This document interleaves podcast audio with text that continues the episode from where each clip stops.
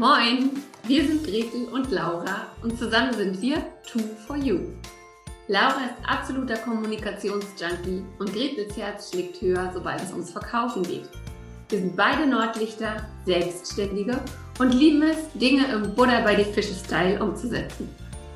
Jeden Morgen um 9 Uhr gehen wir für 10 bis 15 Minuten live, geben Impulse für ein erfolgreiches Business, teilen unsere Verkaufstricks und stellen coole Unternehmer und Unternehmerinnen vor.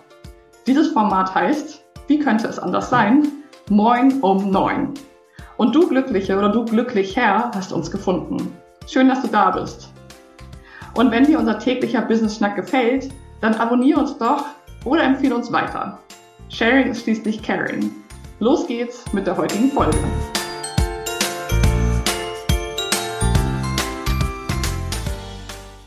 Hallo und moin moin, herzlich willkommen zu Moin um neun, dem Business Schnack bei Gretel und Laura.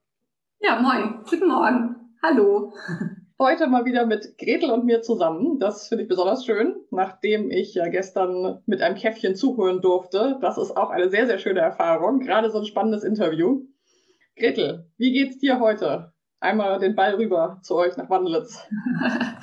Ja, mir geht's ganz gut. Ich bin müde, aber wie man sieht, es gibt nichts, was äh, Make-up nicht lösen könnte.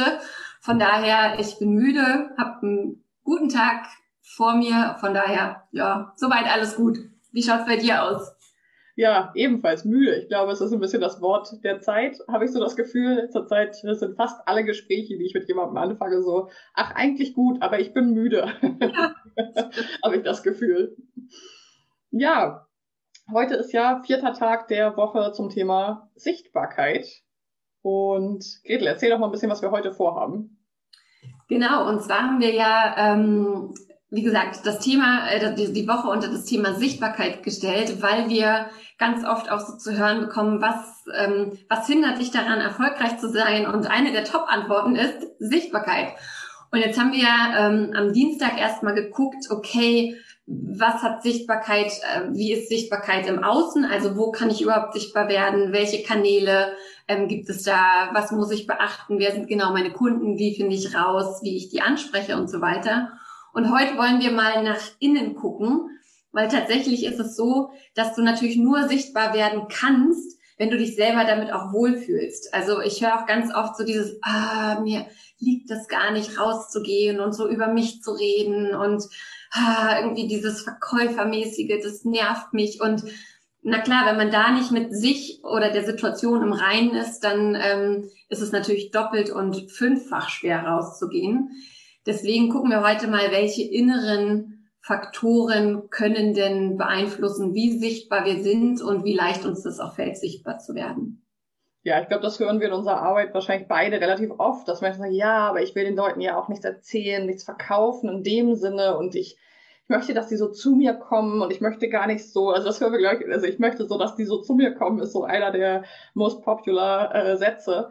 Und deswegen wollen wir heute auch nochmal einfach einen Blick ins Innen werfen. Und anfangen möchten wir heute gerne mit dem Punkt, mit der Überschrift sozusagen dem Kapitel Glaubenssätze, die wir ja äh, in jedem unserer äh, Arbeitsfelder, auch in unserem Programm Tool for You, total intensiv uns angucken, weil es einfach so wichtig ist, was wir für innere Überzeugung haben. Und beim Thema Sichtbarkeit möchte ich gleich erstmal Nummer, Number One sozusagen mit reinschmeißen, ist, dass ich immer wieder höre, das interessiert doch sowieso keinen, was ich hier schreibe. Also das ist, glaube ich, bei mir auf jeden Fall Nummer eins. Und wenn ich das wirklich von mir glaube, wenn ich wirklich überzeugt bin davon, dass das niemanden interessiert, was ich hier schreibe, ja, dann müssen wir uns ja letztendlich auch nicht wundern, wenn es tatsächlich keiner liest oder es keinen interessiert, weil self-fulfilling prophecies, dann ist es halt auch so.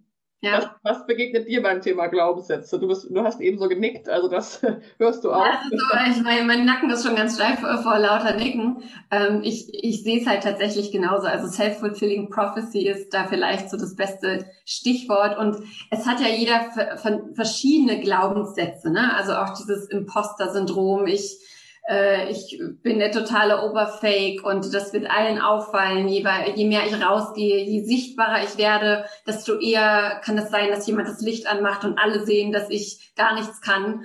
Und ähm, da ist es einfach nur wichtig, ich meine, wir können jetzt hier nicht in sämtliche most popular Glaubenssätze reingucken, aber es ist einfach so, jeder hat diese limitierenden Glaubenssätze und so ausgelutscht sich das auch anhören mag, über Mindset oder Glaubenssätze zu reden. Es macht sich, es macht einfach super viel Sinn, sich mal hinzusetzen, gerne auch angeleitet und zu schauen, was sind so meine drei Top-Glaubenssätze, die ich selber vielleicht bescheuert finde und wo ich mich vielleicht auch als emanzipierte Frau äh, schäme, dass ich solchen Sachen aufsitze. Ähm, was sind diese Glaubenssätze und wie kann ich die positiv umdrehen? Weil das ist wirklich so eine Arbeit von einfach wissen, wo man steht, wissen, was das Problem ist und dann aktiv ähm, darauf einwirken. Und das ist tatsächlich ja einer der Haupt, eins der Hauptdinge vielleicht für, für mehr Sichtbarkeit.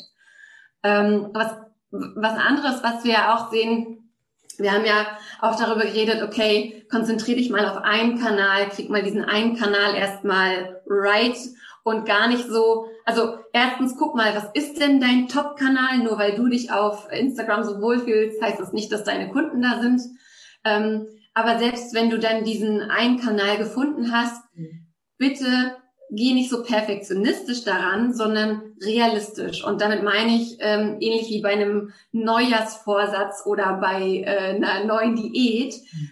Sag halt nicht gleich, du postest fünf Tage die Woche und du machst drei Reels und dazu gehst du noch zweimal live und machst jeden Tag fünf Stories, weil das hältst du vielleicht zwei Wochen durch, bist danach selber komplett durch ähm, und hast halt überhaupt nichts erreicht, bist dann vielleicht noch gefrustet, weil es nicht den erhofften Erfolg gebracht hat zu dem, was du da investiert hast. Also ja, correct me if I'm wrong, wenn du das nicht so siehst, aber dieser Perfektionismus ist aus meiner Sicht eines der größten Hemmnisse, wenn es darum geht, ähm, sichtbarer zu werden.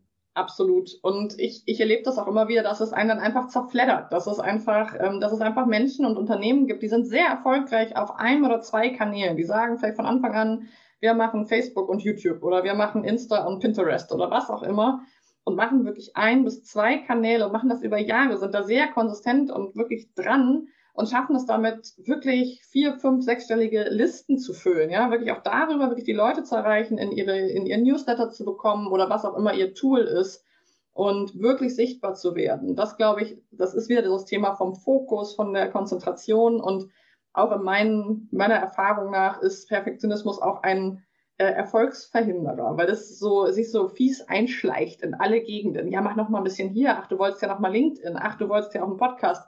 Das ist auch toll, wenn man viel umsetzt, aber ein Schritt nach dem anderen und ähm, nicht immer gleich, ne, ich, ich zitiere immer so gerne Beppo den Straßenkehrer aus Momo, niemals die ganze Straße angucken und gleich sagen, die Sichtbarkeitsstraße und ich pflanze da 20 Bäume und das soll eine Allee werden, sondern vielleicht einfach erstmal einen Besenstrich nach dem anderen und erste kleine Erfolge einfahren.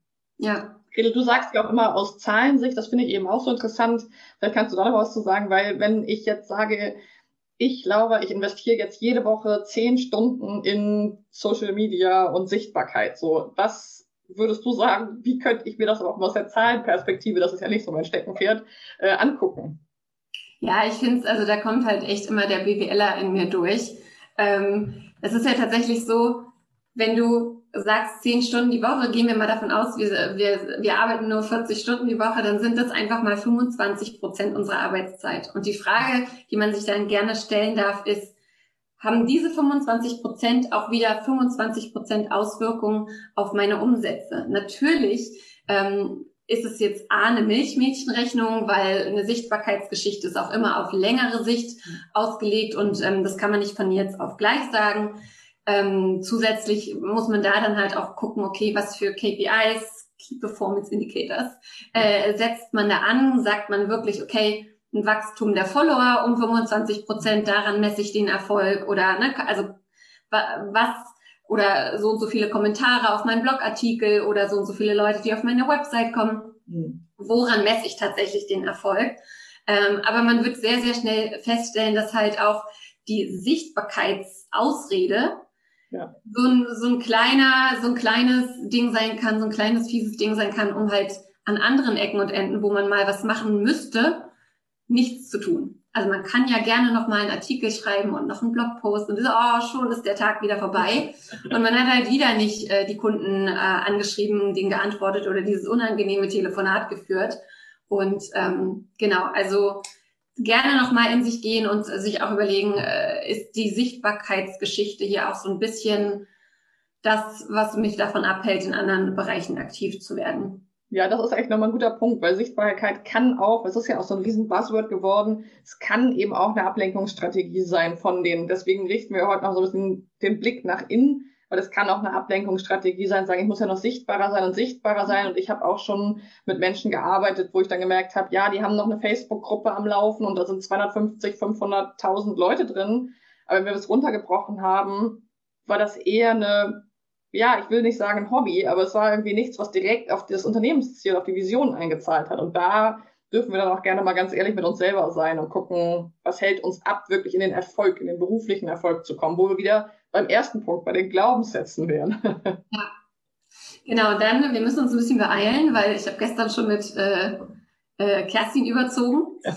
Äh, und zwar dritter Punkt, um sichtbar zu werden, ist, und jetzt kommt ein ganz fieses Wort, authentisch sichtbar werden. Ich kann schlecht rausgehen und das über eine lange Zeit durchziehen, ähm, wenn ich mich damit nicht wohlfühle. Ich habe äh, vor ein paar Tagen mit einer virtuellen Assistentin telefoniert, die zu mir gesagt hat, na ja, als ich damit angefangen habe, virtuelle Assistenz und so weiter, da war das halt irgendwie so, das musste alles so ein bisschen rosa sein und so ein bisschen schnörkelig und ähm, so wurden halt virtuelle Assistentinnen gesehen und irgendwie passt das gar nicht zu mir, weil ich bin eher so der Heavy Metal Fan und ähm, weiß jetzt nicht, was die Lieblingsfarbe war, aber ähm, jedenfalls rosa war es nicht.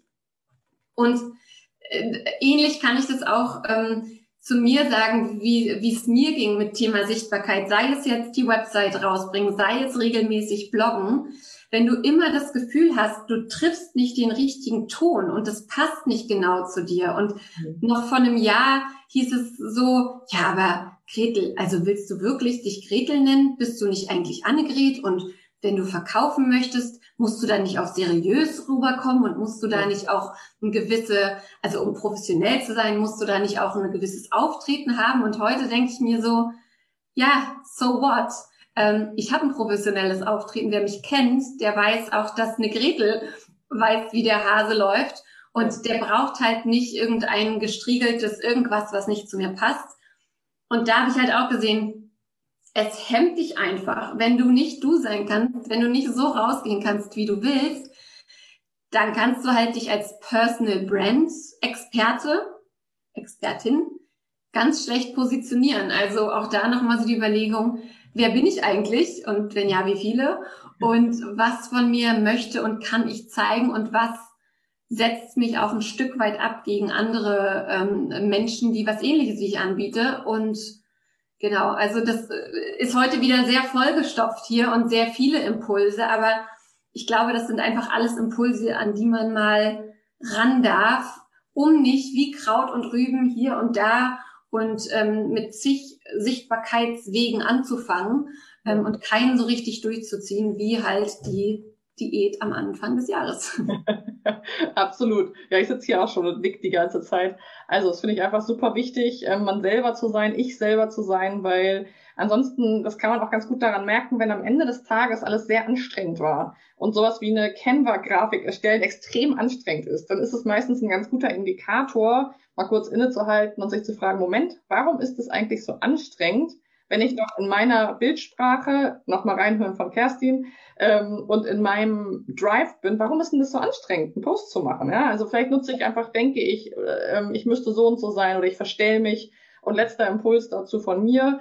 Ähm, ich kenne das auch aus dem Real Life, also nicht digital. Zum Beispiel, wenn ich Trainings gebe äh, oder Workshops und es gibt so einen ganz scharfen Dresscode, wie ich mich zu kleiden habe. Das ist auch immer so ein ganz gutes Beispiel ähm, wo ich dann im wirklich strengen Hosenanzug und äh, bestimmte Farben und schwarz oder dunkelblau und Gretel fragt mich dann, äh, wenn wir telefonieren oder wenn sie ins Foto sind, wer, wer ist diese Frau, wer ist das? Ähm, und das sind auch häufig Tage gewesen in meiner beruflichen Vergangenheit, die sehr anstrengend waren für mich, wo ich am Ende des Tages extrem erschöpft war. Und das hat was damit zu tun, in welcher Rolle wir sind. Also wir könnten da jetzt noch drei Tage drüber plaudern. Ja. Das ersparen wir dir an dieser Stelle. Teile doch total gerne auch mit uns. Was hast du für Erfahrungen? Was gehen dir vielleicht für Lichter auf? Oder an welchem Punkt denkst du, könntest du noch mal ganz gut ein bisschen hinschauen und nachjustieren an der einen oder anderen Stelle. Machen wir alle. Deswegen die herzliche Einladung. Genau. Und das war es auch schon. Wir haben überzogen. Es tut uns überhaupt nicht leid, weil wir können uns das ja selber ausdenken und aus, äh, aus, ausüberlegen und ausklabüstern. Aber in diesem Sinne keine langen Verabschiedungen. Wir wünschen euch einen wunderschönen Tag. Laura, ich wünsche dir einen wunderschönen Tag. Und wir hören uns bestimmt heute noch 20.000 Mal. Und ähm, in diesem Sinne, alles Liebe und bis morgen. Bis dann. Gut. Ciao, ciao.